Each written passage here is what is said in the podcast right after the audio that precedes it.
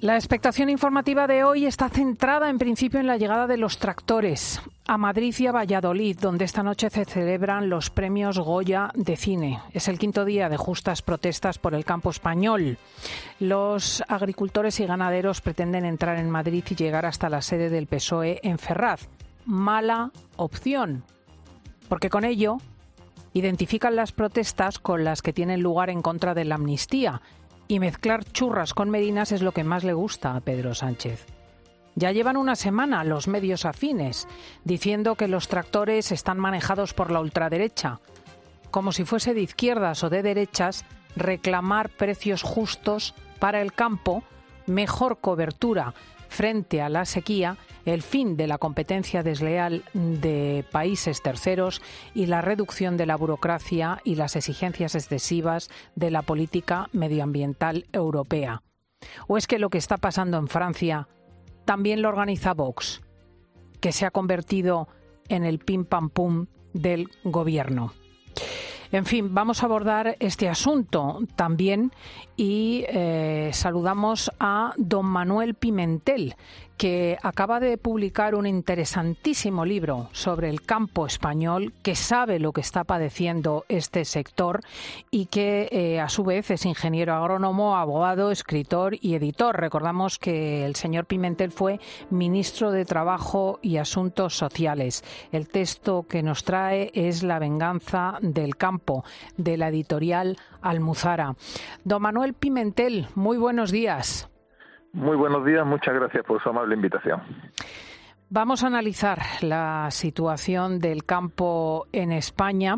Las protestas de esta semana y las que hemos visto en media Europa eran algo que se podía esperar. Sí, sí, es algo profundo de, de honda raíz sociológica y antropológica que no de naturaleza política, por eso hay que tener en cuenta que ha pasado de forma idéntica en varios países europeos, independientemente del color de su, de su gobierno, y lo que hay detrás es un, hondo malestar de un mundo que, que se sentía profundamente despreciado, ignorado, perseguido y con una rentabilidad de, eh, prácticamente ya negativa. ¿Qué ha ocurrido? ¿Por qué el campo está tan indignado? ¿Por qué ha explotado? Pues hay tres razones, ya ha apuntado usted alguna de, ellas con mucha claridad. Primero, una económica, una de sentirse aplastado por una burocracia de la PAC que, lo, que desconfía de la agricultura y la persigue, pero también por, una, por sentirse, una cuestión casi moral, ¿no? Despreciado, perseguido, eh, ignorado. en la sociedad, por razones que podemos abordar en la entrevista, eh, ha despreciado su función de productor de alimentos, lo ha considerado como enemigos del medio ambiente y llevan décadas pues siendo apuntados y controlados y claro, había un malestar de fondo, una sensación eh, de gravedad y tarde o temprano esto tenía que, que pasar, ¿no? Por eso fui acuñando el concepto de la venganza del campo porque iba a explotar y además el campo, y esto es lo que sí va a tener una honda repercusión social, se va a vengar como lo ha hecho desde, bueno, desde la antigüedad, siempre que se ha perseguido, ¿no? Con reducción de cosechas y, por tanto, con subida de los alimentos y subida muy acusada de la cesta de la compra de las familias, como estamos experimentando. Claro, porque hablábamos de la subida de precios, esto es lo que la gente eh, percibe a la hora de ir al supermercado y, se atribuía todo a la inflación eh, por una cuestión estructural, pero eh, hay muchos motivos detrás de la subida de la cesta de la compra? Sí, los supermercados, la cesta de la compra es pura sociología, ¿no? Su realidad es muy compleja y son muchos eh, los motivos. Eh, pero hay uno que siempre se olvida y es que es probablemente el más poderoso de todos ellos. Es que eh, en la Unión Europea, desde como hemos decidido, o sea, la alimentación, la alimentación, gracias a la globalización y a una concentración de distribución muy fuerte que apretaba mucho los precios a los agricultores, hizo que Europa disfrutara del 2000 a 2020 la alimentación más barata de su historia. Eh, por tanto, como era tan barata, la gente llegó a pensar que la alimentación aparecía por generación espontánea en el supermercado tan bonito de la esquina. Eso hizo que no le prestáramos ya la alimentación desapareció como problema, no le prestábamos atención a los agricultores porque su producto, la alimentación, era como algo que no valorábamos. Sin embargo, empezamos a valorar mucho como sociedad pues eh, los valores de medio ambiente, sostenibilidad que están muy bien y que aparecían ya como prioridad en todas las encuestas. Moraleja, una sociedad eminentemente urbana que valora mucho el medio ambiente y que no valora nada la alimentación, pues fue haciendo leyes que solamente tenían esa variable, variable ambiental, despreciando esa producción de alimentos. A partir de ese momento, todas y cada una de las normas que se han aprobado en todos los países europeos y en la Unión Europea en su conjunto o han limitado, restringido, perseguido y siempre encarecido la producción agraria. ¿Qué ha ocurrido ahora? Bueno, como la globalización se está desmontando, como hay guerra, las importaciones salen ya más caras y no hemos encontrado que hemos ido desmantelando la producción agraria en, en Europa. La PAC, la Unión Europea, decidió que el campo europeo era para pasear y que produjeran otros. Bueno, eso ha sido una irresponsabilidad y nos encontramos que en Europa porque hemos perseguido la producción agraria, porque así lo hemos querido, y hemos limitado trasvases, regadío, invernadero, granjas, silos. Nosotros mismos íbamos limitando nuestra producción. Claro, lo que late debajo de esta subida de precios, amén de otras cuestiones, sobre todo es un problema de oferta y demanda. Producimos menos, importarlo sale más caro, luego inevitablemente la subida de la cesta de la compra se está produciendo y atención, que si seguimos como estos criterios va a subir muchísimo y ya empieza a apretar a las familias. Claro, es que queremos, lo dice usted en su libro, eh, señor Pimentel, comida buena, bonita y barata, pero sin agricultura ni agricultores, carne sin ganadería ni ganaderos y pescado sin pesca ni pescadores.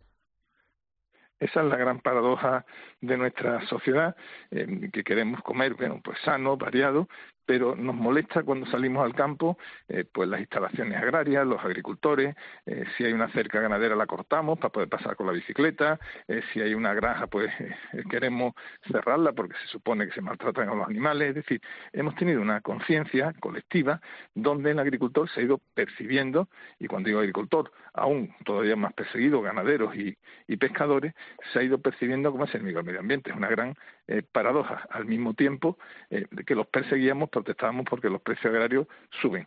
Hay muchos ejemplos bellísimos en, lógica, eh, hay voces que critican mucho, por ejemplo, eh, los trasvases, para acto seguido decir que la verdura sube mucho. Claro, aquí como el chiste hay que organizarse, ¿no? Es decir, si tú cortas el agua a la zona del levante español Almería, Murcia, Alicante, donde se produce eh, la verdura, si tú cierras el grifo, hay menos verdura y la verdura sube. Que abres el grifo, hay verdura y la verdura baja.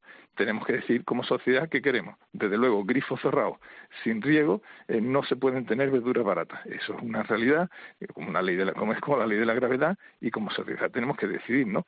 Si queremos alimentarnos y tener una despensa accesible para las clases medias, o queremos una alimentación exclusivamente para ricos y que en fin, eh, con mucha menos calidad para el resto. Hasta ahora Europa está optando para una alimentación muy cara porque la está restringiendo y yo creo que eso es algo que tenemos que, que cambiar. Tenemos que tener un medio ambiente bueno, pero con agricultores porque la agricultura, la pesca y la alimentación son parte de la solución que no del problema. Claro, luego hay una paradoja porque recientemente en el COVID nos dimos cuenta de que éramos excesivamente dependientes de los productos de fuera y que necesitamos los de dentro. Quiero decir, hay una fragilidad incluso de orden político en una Europa que se automutila la agricultura y la ganadería el tema que apunta es importantísimo y, es así.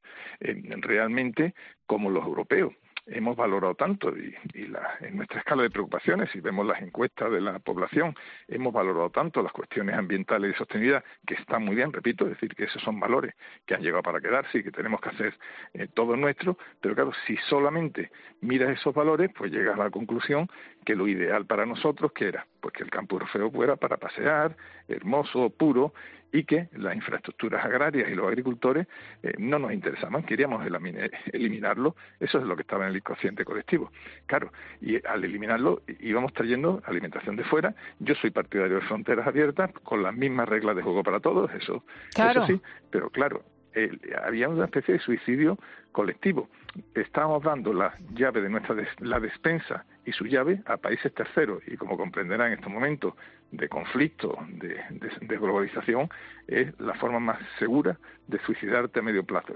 un gobernante sabio jamás dejaría la llave de la despensa de sus ciudadanos en manos de terceros. Claro, y no tiene mucho sentido que a los agricultores europeos se les exijan unos estándares de producción increíbles. Por ejemplo, se querían dejar los pesticidas en la mitad cuando es casi imposible sacar una cosecha sin algún tipo de protección frente a los insectos, para luego importar productos que no tienen los mismos controles de calidad.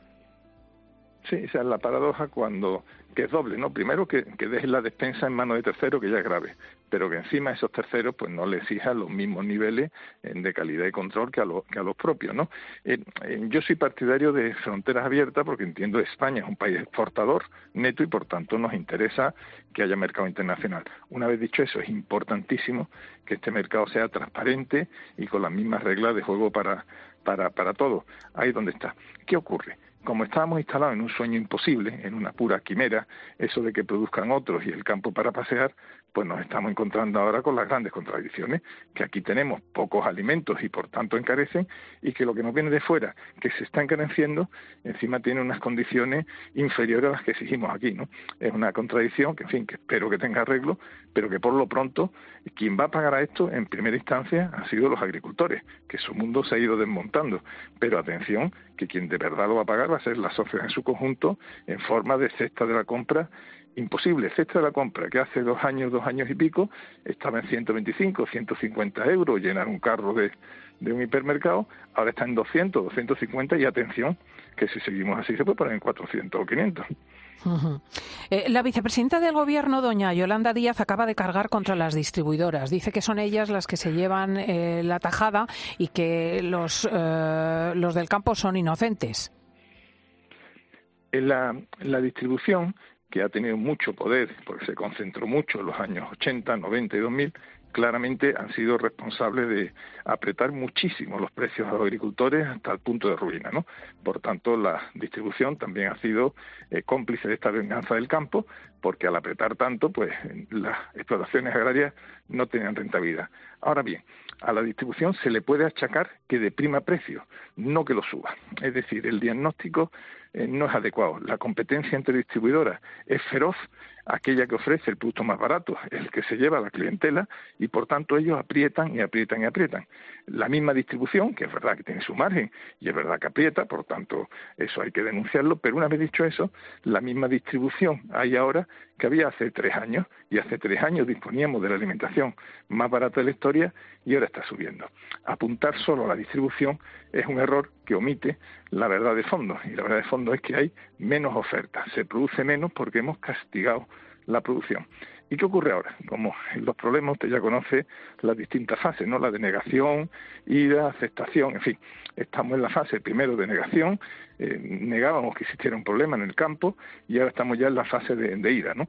Tenemos que buscar chivos expiatorios y los chivos expiatorios fáciles siempre han sido, bueno, pues la distribución, el vecino, para Francia somos los españoles, pues nosotros somos Marruecos, en fin, eh, entramos en esa fase de ira de chivo expiatorio y entender que el único culpable de la distribución es apuntar eh, solamente y parcialmente eh, y probablemente de forma casi injusta a la, a la realidad de mercado que es mucho más más profunda. Yo creo que la distribución también tiene que aportar en su solución, por supuesto, pero no son ni mucho menos lo único responsable de que se incremente la cesta de la compra, porque repito, es la misma distribución la que había cuando la cesta de compra estaba baratísima. Es el exministro de Trabajo y Asuntos Sociales, don Manuel Pimentel, con un libro interesantísimo, La venganza del campo, de lo más oportuno. Muchísimas gracias, eh, don Manuel. Muchísimas gracias por esa amable invitación.